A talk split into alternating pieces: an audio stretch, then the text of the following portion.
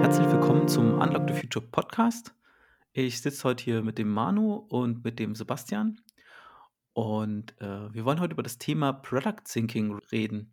Ähm, es gibt zu diesem äh, Thema einen, einen, schönen, einen schönen Artikel ähm, von dem Naran oder Naren Katakam. Ist aus dem Jahr 2020 und der hat sich da zahlrei zahlreicher Bilder und Präsentationen bedient, um das Thema darzustellen. Ich bin letztens darüber gestolpert, über das Product Thinking. Es ist wieder mal eins dieser Themen, die eigentlich relativ leicht zu erklären sind und zugänglich, aber viele Firmen äh, ignorieren das einfach hart, äh, ziehen halt ihre Pro äh, Projekte durch, erkennen da gar nicht, dass am Ende des, Pro des Projektes ein Produkt rauskommen soll. Und äh, da tauchen dann nämlich die, die größten Probleme halt auf im Projekt, äh, wenn sich erst in dem Projekt diese Idee zu einem Produkt halt wird, weil dann viele Sachen schon festgelegt sind, die am Ende hinderlich für das ähm, Produkt halt sind. Manu, du hast dir das ja mal angeguckt. Was, was, was denkst du? Ähm, er schreibt ja viel darüber, warum äh, Produkt-Thinking äh, wichtig ist. Hältst du das auch für wichtig und für relevant? Zunächst mal muss ich sagen, was ich für relevant halte, ist, dass dieser Podcast natürlich wieder präsentiert wird von Data Science Mania. Dass wir das direkt nicht vergessen. So. Ähm, weiterhin, ja, ich habe mir den Artikel durchgelesen. Was ich da ganz interessant fand, ist ähm, das, was er ganz am Anfang schreibt. Love the problem, not the solution. Ne? Ich habe mir, da gibt es oben eine ganz, eine ganz coole Grafik auch, das könnt ihr leider gerade nicht sehen. Ähm, aber im Wesentlichen sagt der Kranz äh, zu Beginn, naja, wenn ich mir des Problemraums nicht bewusst bin, dann wird mein Lösungs-, also mein Lösungsansatz, Lösungsraum nennt er das, ähm, sehr wahrscheinlich entweder zu klein oder zu groß gewählt sein. Wenn er zu groß gewählt ist, dann gibt es natürlich ein Problem im Sinne von Ressourcenverschwendung. Ja, dann, dann packe ich extrem dann, dann wie man sagen würde, dann baue ich ein goldenes Kraftwerk, ja, obwohl ich dann halt äh, vielleicht kein Gold gebraucht hätte. Also dann overengineere ich. Und wenn mein Lösungsraum, also wenn mein Lösungsansatz zu klein gewählt ist, dann entwickle ich auf Deutsch gesagt ein crappy Produkt. Ja. Und das fand, also das war mir nicht so bewusst und ich glaube, es ist auch schwierig ähm, für viele noch das zu greifen im Sinne von äh, Liebe das Problem, weil Problem ist oft negativ äh, ähm, belegt, ne? dass man sagt, okay, man hat ein Problem und möchte das schnellstmöglich lösen, ohne sich mit dem Problem wirklich auseinandersetzen zu wollen. Und dieses Liebe das Problem ist für mich, war erstmal schwierig zugänglich, aber macht durchaus Sinn, ja? weil es einfach darauf abzieht, die Lösung auf das Problem zu bauen. Ich finde ja die Aussage ganz toll, Liebe das Problem, aus der Product Owner Sicht einfach. Denn wenn wir uns ein agiles Team ja vorstellen, also fünf bis sechs Leute, die immer nur Lösungen bauen wollen, und da gibt es im, im Scrum, glaube ich, zumindest äh, nur eine Person, die sich auf das Problem stürzt, um das Problem kümmern soll, das ist der Product Owner. Also genau verstehen, was, was ist die Herausforderung, äh, warum ist das wichtig und das halt zu transportieren. Und in der Realität habe ich auch sehr oft erlebt, dass der, der Nutzer, die NutzerInnen, die Stakeholder und die Architekten und alle anderen Rollen total gerne Lösungen entwickeln und total gerne Lösungen finden. Mhm. das ist häufig gar nicht deren Job. Ne? Also Stakeholder muss nicht unbedingt die Lösung mitliefern, das begrenzt mehr das Team. Und die einzige Rolle, wo man das wirklich absprechen kann, ist, bitte, liebe POs, kümmert euch um die Probleme und versucht, die so gut wie möglich angreif, äh, begreifbar zu machen und aus allen Richtungen darzustellen. Und das hat mir immer sehr, sehr gut gefallen an dieser Rollenaufteilung und dann auch zu unterscheiden, das fiel mir auch schwer zu unterscheiden, selbst nicht in der Lösung zu denken, sondern in einer Mhm. Problembeschreibung und dann auch aus einer anderen Ecke ranzugehen. Mich dann ans Studium erinnert, wo wir in der Mathe ja sowieso immer nur Probleme angucken den ganzen Tag aus allen Richtungen, wie sie dann gelöst sind. Ähm, ja, aber halt ist man total gewöhnt, so Problemfokus, was nicht negativ sein muss. Mhm. Ich, ich finde auch, ich finde auch in diesem Pro Product Thinking finde ich halt super. Es ist halt so eine Perspektive. Also so eine bisschen gelenkte oder, oder eine dargestellte Perspektive, die man einnehmen soll. Also wenn man diesen Artikel liest, dann nimmt man eine gewisse äh, Perspektive zu einem, wenn man gerade an einem Problem arbeitet, zu diesem Problem mit einer Perspektive ein. Was ich halt spannend finde, ist halt, dass der es halt in schönen, einfachen Bildern, die wir jetzt nicht zeigen können, werden wir aber verlinken, den Artikel, ähm, dass der das schön einfach zeigt, dass so, ein, dass so eine Lösung halt auf einen Problemraum, einen Markt trifft Und was am Ende passiert, ist halt dieses Market Fit. Also er legt quasi auch viel, viel an Naming halt fest und definiert auch, was, einen, was ein äh, äh, was ein Produkt halt ist, was ein Produkt ausmacht. Ähm, was ich noch kurz sagen würde wollen, dieses Love the Problem äh, ist ein Artikel von 2016. Also er fasst halt gute Artikel der Vergangenheit nochmal sehr prägend zusammen als, als so Rules. Uh, das finde ich halt, finde ich auch gut. Also er findet es jetzt nicht neu, sondern sucht es so ein bisschen zusammen. Stefan, du hattest früher noch gesagt, dass in Projekten Produkte entstehen sollen. Wie ist das bei internen Projekten? Also da ist es ja häufig so, dass ein Unternehmen ein Problem hat und, äh, oder ein Fachthema und da wird dann ein Projekt draufgesetzt und da soll als Ergebnis eine Lösung rauskommen. Ein Fachprozess oder ein Stück Technologie. Der ist doch häufig anfangs gar nicht so klar, dass das jetzt ein Produkt sein muss. Oder ist häufig nicht die Produktdenke so tief verinnerlicht, weil es halt nicht der Vertrieb dann macht, sondern eine IT oder irgendeine andere Fachabteilung, Controlling, ne? Ähm, ja, wie würdest du darauf, ja, darauf antworten? Also ich, ich glaube, am naheliegendsten ist es halt, wenn man mal das klassische IT-Projekt der Vergangenheit sieht. Ähm, ich habe irgendwie, es muss ja noch nicht mal eine entwickelte Software sein. Ich habe eine Software eingekauft, die ich, stelle ich irgendwo zur Verfügung und dann fange ich damit an, meine, meine Nutzer zu schulen und äh, vielleicht muss ich sogar noch Change Management in den jeweiligen Einsatzgebieten halt machen. Und ähm, dann ist die Software eingeführt und halt gut. Ähm, wenn ich aber mich in diese, diese Denkweise des Product Thinking begebe, sage ich, auch wenn es von jemand Fremdes das Produkt ist, muss ich mir trotzdem Gedanken machen. Ähm, wir sind jetzt mal, wir, wir denken uns, da gibt es ja ganz viele Methoden dahinter, zum Beispiel dieses Business Model Canvas, wo ich sofort reinkomme und dann weiß ich sofort, okay, was brauche ich denn im Unternehmen für Ressourcen dafür? Und wenn es nur ein Support-Mitarbeiter ist, der ein, zwei Stunden die Woche gebraucht wird, er verursacht trotzdem Kosten. So, dann muss es mir, ah, dann habe ich auch eine Einnahmeseite. Natürlich ist es ziemlich virtuell, also ich kriege nicht direkt Geld davon, aber ich habe ja entweder eine Einsparung oder mache mehr Umsatz damit. Und ich komme halt in die, in die Situation, ich muss den Nutzer identifizieren. Und bei klassischen Projekten, natürlich kommt da Abteilung XY, will dann die Software haben, aber heute kommen wir ja immer mehr dahin, dass wir sagen, okay, ich habe ein Produkt und bei dem Produkt gucke ich, dass ich möglichst viele Kunden erreiche. Und so ist es auch in einem Unternehmen. Ich versuche ja heute als IT mit einem Microsoft Teams oder mit, mit irgendeiner Software möglichst viele Kunden zu erreichen, weil mir das Kosten senkt. Wenn ich irgendeine Abteilung mit zehn Leuten irgendwie so eine Spezialsoftware hinstelle, kostet mich das jede Menge äh, äh, Geld. Wenn ich aber in diese Produktrichtung denke und wirklich dafür viele, viele, viele Nutzer haben will, mir überlege, okay, wie kriege ich Informationen zu den Nutzern, ne, vielleicht über einen Newsletter, vielleicht über ne, nicht nur eine Schulung, sondern Software muss ich heute auch regelmäßig schulen ähm, wenn ich mir darüber Gedanken mache, wie meine Kunden, wie der Weg zum Kunde aussieht, was auch das Versprechen von der Software ist, an, an dem, wo ich nochmal ganz klar prüfen kann, ist das denn erfüllt? Ne? Und dann kommt halt wirklich dieser erste Punkt, Love the Problem. Natürlich kann heute diese Software, die ich eingeführt habe, kann das Problem ganz okay lösen, aber das kann ja in ein, zwei Jahren ganz anders aussehen. Und da kann ich es mir als IT dann zum Beispiel nicht leisten, mich wieder neu in das Problem einzuarbeiten. Also am besten ist es, ich habe dieses Problem irgendwie immer präsent und löse es immer, immer, immer besser proaktiv. Also ich komme halt wirklich dann als IT in so eine Produktdenke rein. Auch als Personal. Als Personal, wenn ich halt sage, okay, meine, meine Personalvermittlung, ne, kann ich mich ja an irgendwie an externen Recruitern orientieren. Was ist als Personal, was ist mein Produkt? Was kann ich dem Unternehmen als Produkt anbieten? Ich kann Führungskräfte beraten, ich kann, äh, ich kann äh, äh dann irgendwelche Experten, irgendein Talentmanagement halt machen und äh, versuche damit natürlich auch viel im Unternehmen zu erreichen, effizient zu sein. Also ich finde halt dieses, diese, diese Denkhaltung des, des Product Thinking ändert ganz viel, wie Dinge gedacht werden. Und es braucht ja jetzt kein, natürlich ist es noch das Projekt, in die Leute arbeiten, aber die arbeiten anders zusammen und die, die Gedanken werden ein bisschen anders gelenkt. Auf das Wirtschaftliche und auf, dieses, auf die Kundenbeziehung. Das ist ja schon die perfekte Überleitung zur Regel Nummer zwei. Denke in Produkten, nicht in Features.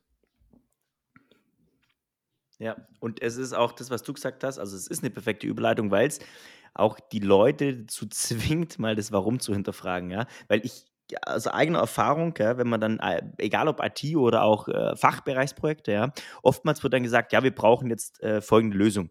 Ja, warum brauchen wir die? Naja, weil es der Abteilungsleiter, die Abteilungsleiterin möchte. Mhm vielleicht wollen wir das dann nicht akzeptieren, sondern nochmal bei ihr oder ihm persönlich nachfragen, warum willst du das denn? Ja, weil ich nicht in das System einsteigen will, was wir verwenden. Kommt super oft, ja, weil ich das dann nochmal in einer PowerPoint haben will, ja, oder weil ich das dann nochmal irgendwie anders haben will. Und oftmals ist es dann so, dass komplette äh, Parallel äh, Prozesslandschaften aufgebaut werden, nur um das Bedürfnis Einzelner zu befriedigen. Und wenn diesejenigen Einzelnen dann weg sind, im Ruhestand oder das Unternehmen verlassen, dann äh, braucht die auf einmal keiner mehr. Und oftmals, lustigerweise, werden diese Prozesse dann aber weiter gelebt, obwohl es gar keinen Abnehmer mehr dafür gibt, ja. Und das ist der klassische Fall, zu hinterfragen, warum tue ich etwas, ja, und zu verstehen, wenn ich etwas tue, was für ein Problem löst es mir, wenn es mir nur das Problem löst, dass ich einen einzelnen Abteilungsleiter, Abteilungsleiterin befriedige, ja, dann kann es in dem Moment zweckmäßig sein. Dann muss ich dafür aber auch zweckmäßige Mittel einsetzen, im Sinne von, dann kann ich den Lösungsansatz relativ schmal halten. Eine PowerPoint bauen, das war's. Ne? Ähm, das ist, das ist das, was, was mir häufig in der Praxis eben äh, auffällt, ja, dass da ein Riesenaufwand betrieben wird für ein vermeintliches Problem, was keines ist und nicht hinterfragt wird, warum tue ich das? Kritisch hinterfragt. Genau, ich kann mich noch an äh, lustige Gespräche erinnern. Da kommt die Fachabteilung und sagt, wir brauchen eine Datenbank. Die IT sagt, ihr braucht keine Datenbank. Was ist denn euer Problem? Und das die über Monate gespielt. Gebt uns doch einfach die Datenbank. So, nee, machen wir nicht. Wir wollen wissen, was das Problem ist. Wo man genau diesen Kulturwandel ja versucht hat zu realisieren, den du da beschreibst. Richtig. Ähm, und man muss, man muss auch verstehen, ob es ein lang- oder ein kurzfristiges Problem ist. Da brauche ich ganz andere Mittel. Wenn das Problem nur ein halbes Jahr existiert, mhm. kann ich da vielleicht anders ran, wie wenn ich weiß, es wird ein jahrzehntelanges Problem. Ne? Stichwort Fachkräftemangel.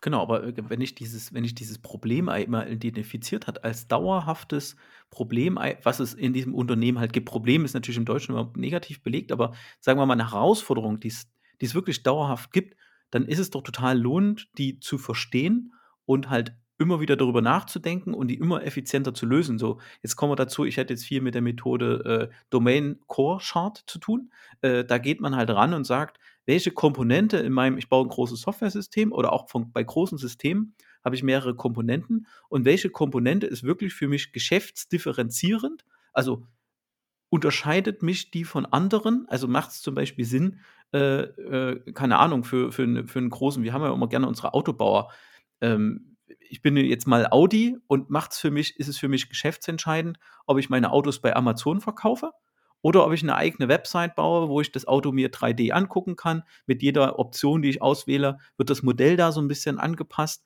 und ich kann das, ne, ist dann, baue ich den Shop selber oder nehme ich einfach Amazon? Und das müssen sich viel mehr Unternehmen halt stellen, die, diese Frage. Gerade wenn sie klein sind, ist es entscheidend, wie meine Mitarbeiter, äh, was für einen Mail-Service die benutzen. Muss ich einen Mail-Server selber hosten, dafür jemanden einstellen? Muss ich, keine Ahnung, äh, äh, zum Beispiel brauche ich eigene Büros oder nehme ich einen Coworking Space, der vielleicht viel wirtschaftlicher ist. Mhm. Ähm, wirklich immer wieder zu hinterfragen, ist es geschäftsdifferenzierend?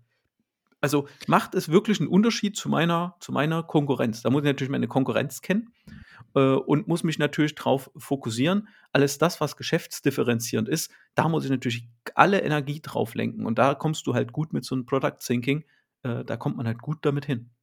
Das kommt mir an der Stelle zu kurz, weißt du auch in welche Richtung. Das ist eine nach außen gedachte Perspektive im Sinne von, ich schaue als Unternehmen auf den Markt. Was ich extrem gut an, an, an, an Product Thinking finde, ist, dass man das auch nach innen richten kann. Was meine ich damit?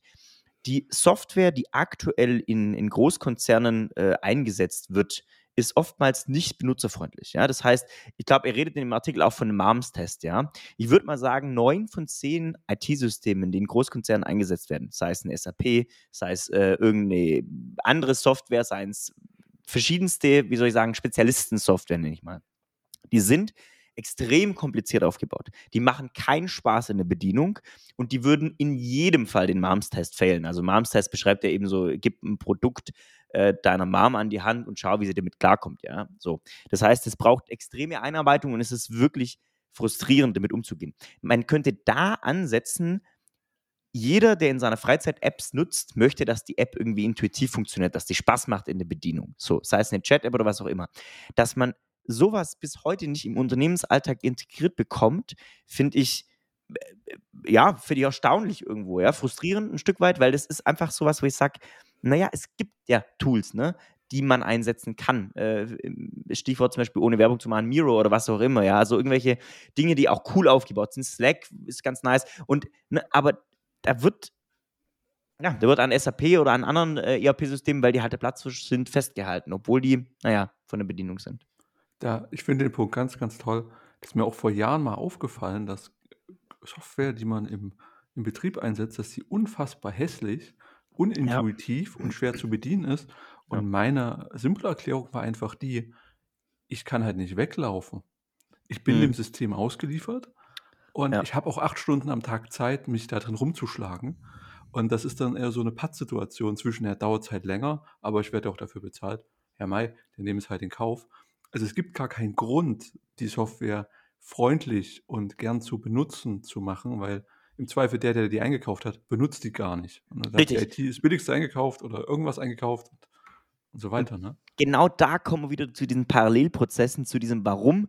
Weil oftmals dann Führungskräfte das, was sie selber beschafft haben, nicht They don't eat their own dog food. Sie wissen nicht, was sie beschaffen, weil sie sich nicht damit auseinandersetzen wollen. Äh, steile These, ich glaube nicht, dass besonders viele Führungskräfte in Großkonzernen jemals SAP oder andere, also ohne jetzt der SAP zu schämen, es gibt genug andere, äh, das steht jetzt nur stellvertretend, ja, ähm, die, die, benutzen das nicht so, ja, sondern die arbeiten mit PowerPoint-Folien.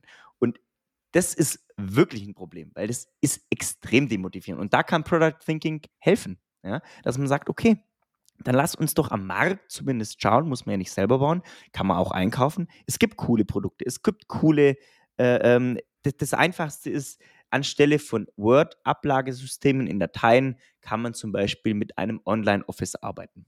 So. Das heißt, dann habe ich immer eine Live-Historie, wer was gemacht hat. Das wäre so der, der, der allererste Schritt. Ja. Aber es gibt ja auch andere Collaboration-System, wo ich sagen kann, da kann irgendwie jeder zusammenarbeiten. Die sehen cool aus von der Optik. Ähm, Hardware. Lass eine Mitarbeiter, Mitarbeiterin das Endgerät auswählen. Wenn er oder sie einen Mac möchte, gib ihr und ihr einen Mac. Ja. Es ist ja nicht nur, es ist ja nicht nur Mac, also muss ich ja nicht am System aufhängen, aber ähm, Microsoft bietet ja zum Beispiel auch was Schönes. Äh, Gerade in der Corona-Zeit haben sie ruckzuck ein Produkt an, an Start gebracht. Ähm, da kannst du deinem Mitarbeiter quasi gleich den Laptop zuschicken. Also der hat den quasi per Post bekommen, hat den aufgeklappt und der war quasi schon, der hat sich da angemeldet ähm, und er war so weit vorkonfiguriert, dass er sich halt mit dem Unternehmens Active Directory verbunden hat und und und. Also vorausgesetzt, äh, die Unternehmensdaten liegen, also diese Daten jedenfalls liegen äh, im Active Directory, äh, was in der Cloud liegt. Aber dafür sind manche Unternehmen, die sind organisatorisch ganz anders aufgestellt. Ne? Da gibt es die IT-Abteilung, da sind zehn Leute, die haben nichts anderes zu tun, als auf Rechnern äh, Windows zu installieren. Mhm. Äh, und das halt Leuten irgendwie zu bringen. Und es kollidierte natürlich massiv mit diesem Homeoffice, äh, äh, äh mit, diesem, mit dem Trend des Homeoffice. Ja. Apropos Trend des Homeoffice, ne? Er sagt ja hier auch, denn das ist die dritte Regel, ne? Diese, man soll, äh, wie hattest du vorhin im Vorgespräch genannt, Stefan, Werte versprechen, ne? Product Heuristics, also so eine Art Werteversprechen. Ähm, und da redet er beim Werteversprechen von zwei Dingen. Und ich sage gleich, was es mit dem Homeoffice zu tun hat. Das eine ist, sind die Attribute des Produkts und das andere sind die zu erwartenden Reaktionen von den Kunden. Ja? Also ich habe irgendwie ein Produkt, eine App, ja, und äh, hoffe mir dadurch eine gewisse Reaktion. So. Und was ich ganz spannend finde, es gab ja während des Homeoffice ganz, ganz viele, ähm, wie nennt man es denn, Vi Video, Videosoftware nenne ich es jetzt mal, ja. Also Teams oder also ganz viel Zoom Skype oder ne? Webex. Genau, etc., ne? Skype, whatever. Ne? Und davon sind manche extrem durch die Jacke gegangen und andere gar nicht. So, ne? Und das sind, die haben ja dasselbe Set von Attributen. Sie ermöglichen über einen Browser die Interaktion per Video. So. Ja, ah, die aber Details, die ne? Die ja, genau. Die, die, Reaktion von, von den Menschen darauf ist ganz verschieden und das macht oftmals schon damit aus, zum Beispiel, wie ist die Chat-Funktionalität aufgebaut? Das Attribut Chat haben die meisten. So. Aber es fängt mit so was Banalem an, wie sind die Smileys gestaltet. ja? Oh ja. Also oh ja, genau. Und, aber das ist eben, weil es, es ruft bei mir eine Reaktion hervor, ob ich mich, und das ist jetzt vielleicht auch eine steile These, aber ob ich mich mit den Emojis, die da drin sind, irgendwo wohlfühle. Ne? Oder ob ich mich mit der Art und Weise des Chats wohlfühle, ja. Da äh, fällt mir das ein, ich habe nutze ja eher gerade mehr Teams und da war Mhm. das Handheben mal unter Reaktionen versteckt. Also, da musste ich schon mal zweimal klicken, mal auf Reactions und dann musste ich Handheben suchen. Da habe ich die gefunden. Dann hat das 3 Sekunden gedauert, bis das gelb geleuchtet hat, dass ich mich gemeldet habe. Also, auch noch diese riesige Verzögerung, wo Mhm. ich nicht weiß, woran's lag. Im Internet lag's nicht. Vielleicht am an irgendeiner Verbindung durch irgendein System, aber das Internet war schnell genug. Da fand ich Teams extrem umständlich, wo es bei anderen Systemen Google Meet Mhm. Handheben super einfach. Auch, äh, also so für die Orga von Terminen, für die Durchführung, da gibt's so viele Feinheiten und da würde ich mir doch wünschen, wenn die voneinander abschreiben würden Ja. und die guten Sachen übernehmen. Ähm, mein Lieblingsfeature aus der aus Slack, wo ich es letztes Jahr noch mehr benutzt hatte, war das Huddle. Weil das Huddle hat mich davon erlöst, äh, Videocalls zu machen. Da konnte man einfach mal jemanden anrufen und und es gab die Videofunktion in der Situation nicht, ne? Du hast ihn Mhm. angehuddelt und dann konntest du einfach locker in das Gespräch reingehen und wieder rausgehen, konntest den ganzen Tag so die Tonspur mitlaufen lassen oder über längere Zeit laufen lassen, ohne dass man jetzt gezwungen war, das Gegenüber quasi zu sehen, weil man konnte auf denselben Bildschirm gucken, weil das im Mhm. Huddle so designt war, dass das so in sich versteckt war. Jetzt ist wieder der Weg, Huddle soll Anrufe, äh, ersetzen. Also, da sehe ich wieder das Icon-Profilbild von der Person. Also, geht's schon wieder in die Videotelefonie.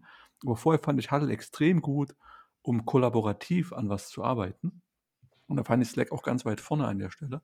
Mhm. Und meinst du, die haben gewisse Ju Nutzergruppen, also ge gewisse Anforderungen im Kopf, wenn die das entwickeln? Also, jemand sitzt vorm Laptop und hat 'n Meeting, dass das bei Teams 'n anderer ist als bei Google Meet, als bei Slack, dass die da anders denken, andere Personas haben? Ich ich glaube schon. Also, ich glaube also, grade Okay. wenn du so Teams und Slack halt vergleichst als Produkte, die sind schon sehr unterschiedlich. Weil ich glaube, Teams ist eher so drauf angelegt also, Microsoft meines Erachtens machen die featuremäßig also, an dem Produkt ich finde halt, Teams löst das Problem nicht wirklich gut, ne? Es ist wirklich nur dafür da: „Lass uns ein äh, lass uns ein, äh, so so Termin machen, wo wir uns sehen“, quasi so Videotelefonie. Und das andere, na ja, okay, wir geben dir mal noch 'nen Chat, dass du irgendwie mal 'n Link schicken kannst. Und diese Räume, die es da gibt, sind eigentlich auch Schrott. Und und das, was sie noch so reingebaut haben mit mit mit SharePoint und mit das wirkt alles so reinge reingeknuspert, wo ich dann immer so sage: „Hey, Discord und und Slack, äh, löst das viel besser.“ Guck mal, in Slack kannst du, äh, IT-Systeme, die Alerts rein äh, äh, ähm, reinbringen. Dann ist die Software allemal besser, ist für alle Plattformen, die läuft besser. Das Team ist immer so 'ne na ja, es geht so, ne? Mit jedem Update wird's schlimmer. Mhm. Und aber gut, das ist immer das Problem von Microsoft, ne? Irgendwie alle benutzen's, alle beschweren sich und kaufen tun sie's und benutzen tun sie's trotzdem, Kommst ne? halt nicht weg, ne? Das ist wie wie beim Paten, wo ich dachte, ich bin grade raus, ziehen Sie mich wieder rein. Das ist das ist halt so, äh, äh und und da sind halt Unternehmen halt, äh, gefragt, ähm, wie wollen wir unsere Kommunikation halt gestalten, ne? Und welche Produkte wollen wir einsetzen? Und dann wir nehmen nur Teams, Käse. Ich muss heute 'n breites Angebot halt machen, ähm, an der Stelle. Oder muss das den Leuten halt selber überlassen am Ende Ne. des Tages. Dann drehe ich ja auch wieder durch. Dann habe ich Teams, dann habe ich Outlook, dann kriege ich noch Slack, dann habe ich WebEx, dann kannst du mich noch über irgendein Telefon anrufen, also über so 'n Computertelefon und vielleicht über 'n echtes Telefon. Du hast 6 Wege, mich zu erreichen und ich bin auf keinem erreichbar. Also oder oder wie auch immer, ne? Aber das da drehe ich ja selber ja schon durch, wenn das ständig hochkommt. Das ist so schwierig, wenn du mit verschiedenen Leuten verschiedene Kommunikationskanäle hast. Und ja, also, finde, das ist dann auch noch mal, wo man die Aufmerksamkeit muss ich diesem ganzen System ja schenken. Aber eigentlich möchte ich das gar nicht. Ich möchte gern eins benutzen und meistens macht man das dann auch. Äh, aber das ist halt auch wieder du verlagerst das dann so in die auf den auf den Menschen. Das finde ich dann auch nicht okay. Es Also klar, das soll flexibel sein, aber es hat sich halt noch nix an der Stelle so durchgesetzt, wo man sagt: „Okay, das ist jetzt das Tool“, ne? Wo sagen: „Okay, das ist jetzt der Konsens.“ Vielleicht wird's das auch nie geben. Ähm, aber, wä wäre mal 'ne extra extra Folge. Ich glaube, da Mhm. gibt's so was wie, äh, wie Netzwerke sterben oder so was, äh. Tr triggert mich mir fällt dann also, mir ist auch immer mal aufgefallen, dass, äh, man Outl also, dass man E-Mails benutzen kann wie 'ne Chatfunktion und gleichzeitig kann man so 'n 'n Chat wie bei Slack benutzen wie 'ne E-Mail. Und und dann Mhm. halt auch sehr kon also, sehr sehr verrückt.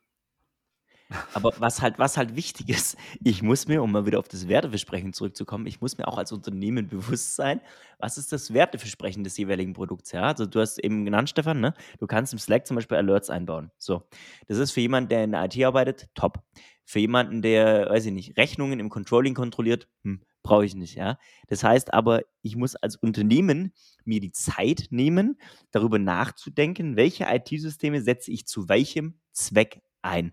Und das vereint eigentlich diese drei Regeln, dass ich sage, naja, ich habe zum einen einen Problemraum, den muss ich kennen und lieben. So, dann muss ich mir äh, idealerweise bewusst sein über die Menschen, die dieses Ding, was ich da einsetze, dieses Produkt, dieses IT-Produkt, äh, äh ähm, wie die das verwenden, was für Attribute die brauchen, die brauchen und, und wie sie darauf reagieren. Und dann noch, was habe ich für ein Wertekonstrukt innerhalb dieser Abteilung? Ja? Also was, wie soll ich sagen, was brauchen die? Also die, die, diese Produkteigenschaften, jetzt waren wir sehr, also sehr gefangen in diesem IT-Ding und halt äh, so interne und externe Probleme. Nur ich denke ja, wir werden ja von ganz vielen Produkten umgeben.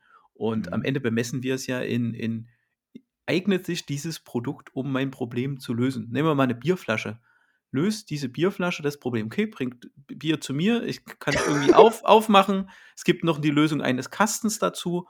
Ähm, dann haben sie es irgendwie schlau gelöst, dass sie das irgendwie in großen Märkten mit den Verträgen haben, dass ich es äh, da kaufen kann. Ne?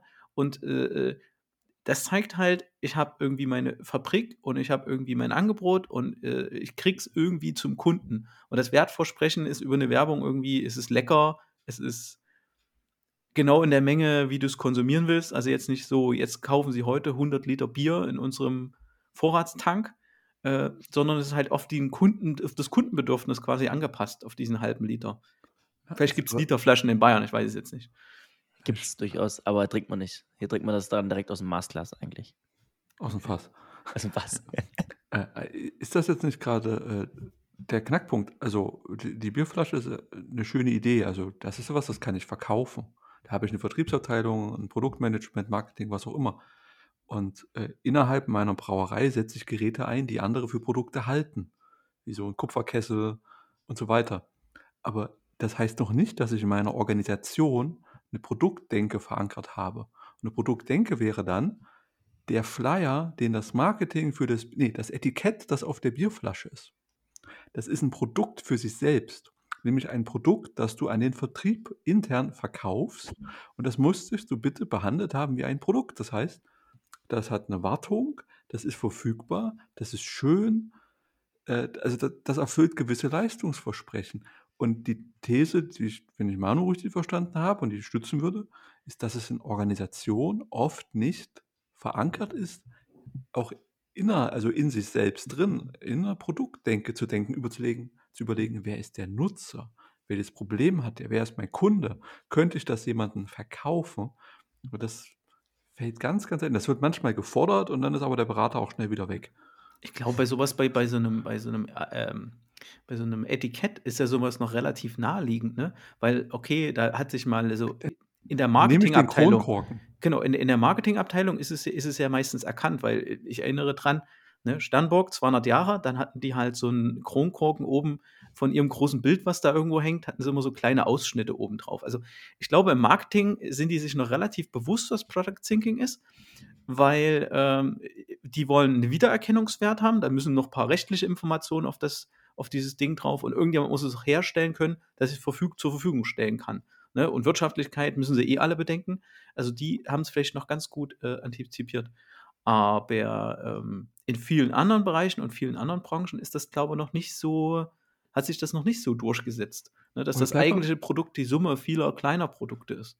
Genau, das bleibt doch mal bei der Flasche. Also ist mit dem Kronkorken oder mit irgendeinem, mit dem Kasten drumrum. Der ist ja auch wieder ein Produkt, den du selber ja nicht verkaufen würdest. Also das heißt, also unterstellen wir jetzt, dass sie das wissen, dass sie ein Produkt herstellen, das einem das jemand anderes aus der eigenen Organisation benutzt, um was Besseres draus zu machen? Also ich, ich glaube, die, also die Firma, die, die so einen Kasten herstellt, hat das Problem wahrscheinlich verstanden. Ähm, aber du kannst jetzt wenig Innovation halt machen, weil darum viel, naja, viel System entstanden halt ist. Jetzt kannst du ja nicht sagen, boah, aber wir hätten gerne einen Kasten mit 27 Flaschen, weil das würde viel besser das Problembedürfnis, weil wir haben rausgefunden, Großteil unserer Kunden, da sitzen irgendwie neun Leute zusammen und die trinken so und so viel Bier und deshalb kommen wir auf 27. Jetzt machen wir Kasten mit 27. Ähm, ich glaube, so bei so stark durchstandardisierten Dingen ist es halt schwierig, dass halt äh, dieses Product Thinking macht dann vielleicht nicht unbedingt so viel Sinn, weil du halt sagst, okay, Wiedererkennung, wir machen den Kasten rot, schreiben da Sternburg drauf, aber im Endeffekt hat er eine Standardgröße, äh, 20 Flaschen, Flaschen passen halt rein und Kutterladen, ne? Produkt fertig, danke. Tschüss. Next. Ist vielleicht da nicht so produktdifferenzierend halt, ne? Mhm. Schwierige Hm. Stelle. Aber ähm, ähm, man, man das, ist, das ist halt, also dieses Product Thinking, ich glaube, man kann das auch, man kann das auch wirklich äh, übertreiben. Aber äh, wenn man halt ein, ein Team ist, was irgendwas baut, entwickelt oder selbst irgendeine Dienstleistung zur Verfügung äh, äh, stellt, dann macht das halt durchaus Sinn. Zum Beispiel, wenn eine Führungskraft seine, seine Leistung halt mal als Produkt sehen würde. Ich glaube nicht, dass ich das übertreiben kann, das Product Thinking, sondern das setzt meine Arbeit in den Wert. Oder das stellt den Mhm. Bezug her zwischen Nutzen und meiner Tätigkeit. Und wenn mein Job ist, dass ich jeden Morgen einen Bericht erstelle über die Handelsergebnisse des letzten Tages, dann kann ich das als mein Produkt auffassen. Das ist ein PDF-Report, den generiere ich früh. Ich möchte sicherstellen, dass der um 8 pünktlich da ist. Der soll ordentlich aussehen, der soll äh, aussagekräftig sein, der soll korrekt sein. Es sind jede Menge Werteversprechen drin. Und ich definiere meine Arbeit und meine Arbeitsqualität darüber, dass dieser Bericht gut angenommen wird, dass ihn jemand liest und dass ich da Feedback drauf kriege. Also ich kann schon an, mein, an fast alles, was ich tue, diesen, diesen Produktansatz denken. Oder, oder wo, wo siehst du den nicht, Stefan? Mm, Also das, was du jetzt meinst, das, das sehe ich auch total. Ähm, Das meinte ich ja anfangs, wo ich gesagt habe, dieses Product Thinking bringt so eine Perspektive auf, äh, bringt so eine Sicht auf so ein Thema. Ne? Und dann muss man halt äh, prüfen, wenn ich jetzt diese Sicht oder diese, diese, diese Perspektive zu diesem Thema einnehme, was ich da gerade bearbeite oder habe, äh, macht, macht es Sinn, das als Produkt, also hilft es mir weiter, das ist ja immer das Wichtige, hilft es mir weiter, äh, das so zu verstehen. Oder ist es halt eine Dienstleistung? Also ne, neben Produkten gibt es auch noch Dienstleistungen. Die- Dienstleistung ist auch ein Produkt. Dienstleistung ist auch ein Produkt, ja. Ähm, aber da, äh, da gibt es, glaube ich, bessere Ansätze als, als diesen Artikel, weil wir referenzieren ja Ah, auf okay. diesen Artikel. Ähm, das ist ja meistens nicht so eine ganz klar abge, abgegrenzte Sache. Aber wo ich dem Artikel hier total recht gebe, ist halt, äh, äh, löse das Problem eines Kunden und löse es nicht irgendwann, sondern jetzt, da wo es braucht, ähm, verstehe den, den, äh, den Kunden. Auch im Laufe des Artikels wird dann halt noch, äh, äh, werden noch Methoden vorgestellt, wie man den Problemraum versteht, wie man den Lösungsraum versteht ähm, und wie man halt den, das, de- den Market Fit, also wie gut passt eine Lösung zu dem Problemraum, äh, wie man das halt auch noch äh, optimiert. Das ist ja so ein, auch so ein Design-Ansatz. Ne? Soll ja wirklich nur so ein Ansatz sein, der einen dahin führt, Sachen auch besser zu formulieren. Äh, Ich nutze das ja auch in meiner Arbeit zum Beispiel, um den Problemraum und den Lösungsraum klar zu definieren. Ne? Ähm, weil ich ja das Ziel habe, eine Lösung zu ersinnen in dem Problemraum. Und äh, da komme ich nicht umhin, erstmal den Problemraum zu, zu, zu differenzieren und dann da rein quasi eine Lösung zu konstruieren. Dann hätten wir den eigentlich. Der, der Artikel ist noch wahnsinnig lang für unsere Zuhörer. Also den, äh, der lohnt sich auf jeden Fall, äh, den sich mal äh, durchzulesen. Ähm, weil der, also ich hatte jede Menge erhellende Momente und wir können das gar nicht so in Gänze, äh, so im vollen Umfang äh, reflektieren hier in dem Podcast. Also ein bisschen halt was muss ja auch noch als, als Teaser da bleiben, dass wir sagen, wir haben da mal was äh, angehängt in die Show Notes und äh, lest euch das durch, weil ja, Und der Artikel hat ein wahnsinnig schönes Layout und einen Dark Mode für alle Mhm. EntwicklerInnen, die das gerne haben. Genau. Also, Hausaufgabe bis zur nächsten Folge. Lest euch das durch. Und äh, vielen Dank, Sebastian und Manu, für die schöne Folge. Danke. danke auch.